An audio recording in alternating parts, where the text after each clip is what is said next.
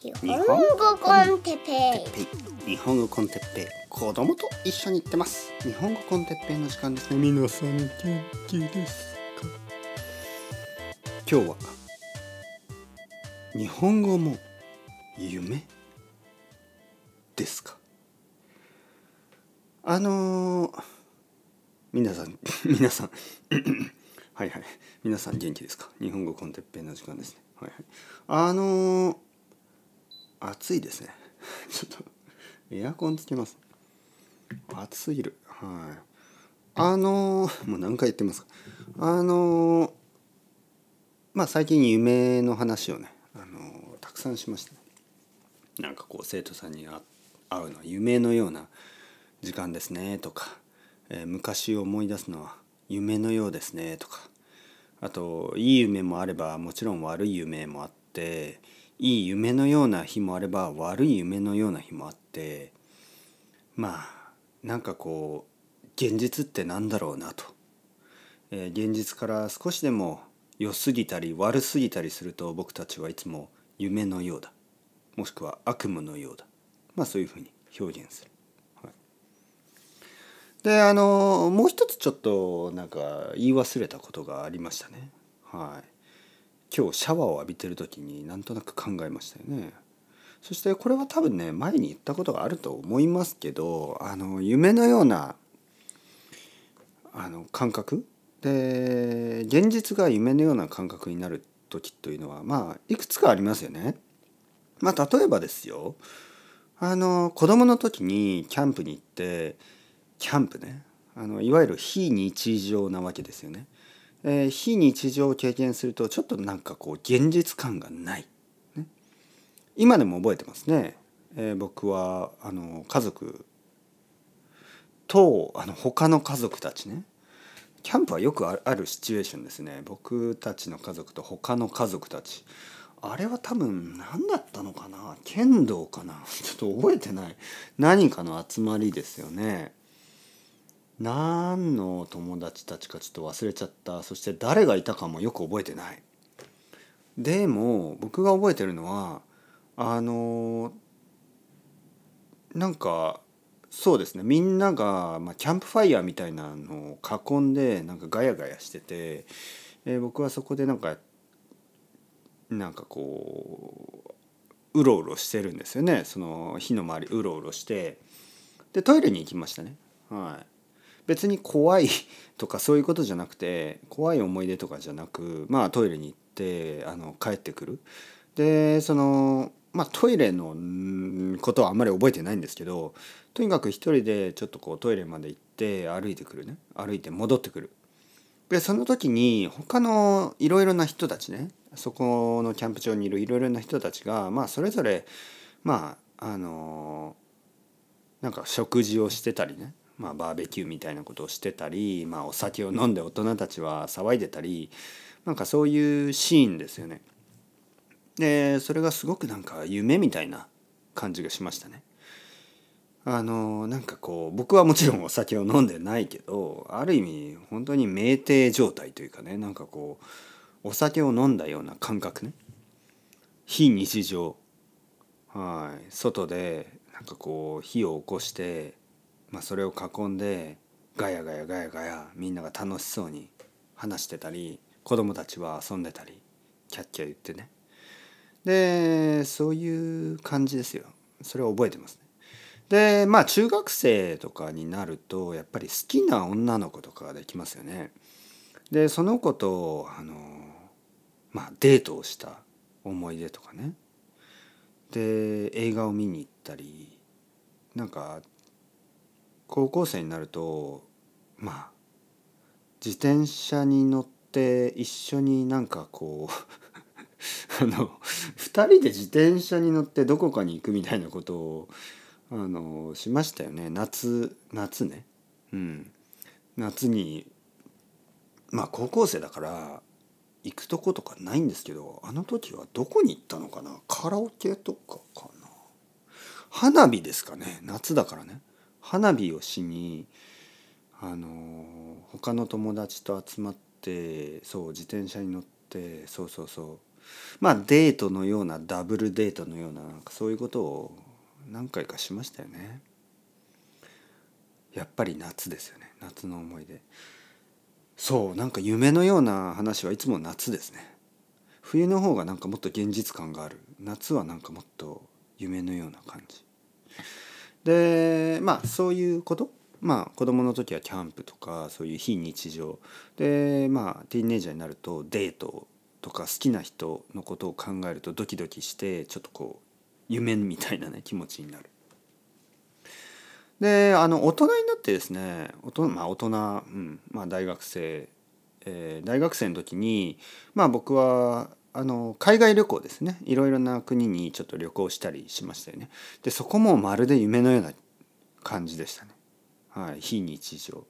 そしてあのその後ですよあの僕は英語が話せるようになっていくんですけど外国語を話すね僕にとって日本語を話してるいわゆる日常からその英語を話してる自分そのを見つけた時そして英語を話しながら人々とコミュニケーションをとってまあ友達ができたり例えばねメキシコ人のオスカルあの彼はロンドンにいた時の友達ですけどオスカルと英語だけでねこうまあ話しながらこうビール飲んだりして1時間2時間3時間一緒に時間を過ごすでその間なんか夢みたいなんですよね。はい。なんかあの いやもちろんデートじゃないですよ。もちろんデートじゃないけどなんなんていうかな。なんか英語を話してる自分がちょっとよくよく考えたら変なんですよね。よくよく考えたら変。なんか本当に僕は話せてますか？いや話せてるでしょ。だけどなんか自分で自分のことをまだ信じられないようなね。皆さんもそうだと思う。なんか自分が日本語を話す、ね、皆さんにとっては。日本語を話す日本語がわかる。ちょっとまだある意味信じられてない。もちろん信じてますよ。もちろんだって経験があるからね。人によっては僕と100回とか200回とか100時間とか200時間とか300時間とかレッスンを繰り返し繰り返ししてる人たちがいるでしょ。だけどね僕は理解できますよ。それでもなおそれでもなおなんか信じられない。でそれは本当によくわかります。その気持ちは。僕だっていまだに自分がなぜ英語がわかるかよくわからない。はい。あの なんかこう CNN のニュースとか見てまあ分かりますよね。うん。ほとんど。そのまあ分からない単語もあるけどまあ十分コンテクストで分かりますよね。で分かるんですよ。でよく考えたらまあ僕のか他の家族とかね、まあ、お父さんお母さんとかあの、まあ、全然分かんないんですよね。まあ近所の人たちも多分分からないでしょう。僕僕だけが分かるんですよね。このまあ僕だけとは言わないけど少なくとも僕は結構英語が分かる方なんですよね。そしてあのスペイン語も分かるわけですよね。スペイン語も全部は分かんないですよ。でもまあ道を歩く人たちがあのスペイン語を話してる場合まあ大抵わかるんですよね。もしスペイン語で話しかけられてもまあ大抵わかるんですよね。でそれはなんか不思議な気持ちがしますね。なぜわかるのか。なぜ自分がわかるんだろう。はい。まあ勉強したからなんですけどなんか夢のような時間がそれ以来続いている。外国語を学ぶというのは本当に不思議な経験ですね。そしてまあ自分がなんかこう、うん、まあ自分が2人3人とは思わないけど自分がこうこれは自分なのか？これはあの大分県で生まれた僕なのか？って思うぐらいなんかこうまあ世界とつながる感じがしますよね。皆さんもそうだと思う。僕は本当にこのアメリカのあの町この町に生まれ育った僕ですか？なぜあんなに遠くの国日本に住んでいる人たちのことをほとんど理解できますか？まあそう不思議に思ってもまああのー、まあ不思議ではない。そうやって不思議に 不思議、えーと、変だと思うね。あのこともあの信じられないことも、まあ、理解できますよ。本当に。まあ、だからまあさっきいろいろ言いましたよね。いろいろな例をあの出しましたね。夢のように感じること。これを全部同時にすることもできますよね。まあ、例えば。例えばですよ。例えば外国まあ自分の国じゃない。外国人の、まあ、ボーイフレンドやガールフレンドを作り、えー、ドキドキして もうその時点でかなり夢みたいね。で外国語を話しながら、えー、キャンプに行って、えー、そしてあの何？キャンプファイヤーの前であの外国語で外国人のあの恋人と話してください。もうなんか夢みたいに感じるはずです。もうか本当になんかあれ？これは現実ですか、ね、まあそこまでしなくてもいいんですけどそうするとあのみんな今ある家庭を壊したりすることになりますからそんなことはしなくていいんですけどまあとにかくですよ非日常的なものなんですよね。でそのまあ最初に言った、まあ、例えばキャンプに行くもしくは、えー、新しくできた恋人とデートをする、えー、あとは外国に旅行に行く、まあ、こういうのはねやっぱりかなり短期的なテンポラリーな経験なんですよね。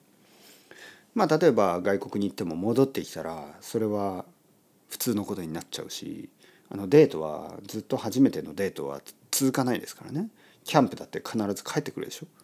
で非日常がすぐに日常に戻ってしまうんですね。それに比べてこの外国語の勉強外国語を話す聞く読む理解するっていうのはあのずっと続くものですからねこれは本当に興味深い夢が続くようなそんな感じがある。だからこそですよ。だからこそ僕の生徒さんたちはなんか目がキラキラしてる。なんかまあまあまあ疲れてる時もありますよ。目が疲れてる時ももちろんあるけど。なんかやっぱりこの夢が続いてるような感覚ね。でこれはねこれは本当にあの素晴らしいものです喜びですよね。もう喜びと言っていい。外国語を勉強してそれをあの日常的に使う？あの読んだり聞いたり見たり話したりする？これは本当に夢が続くようなそういうものです。ね。これは本当にあの素晴らしいことですよ。でそういう素晴らしい瞬間を人々とあの毎日毎日シェアできる。それがやっぱりあの先生の喜びですよね。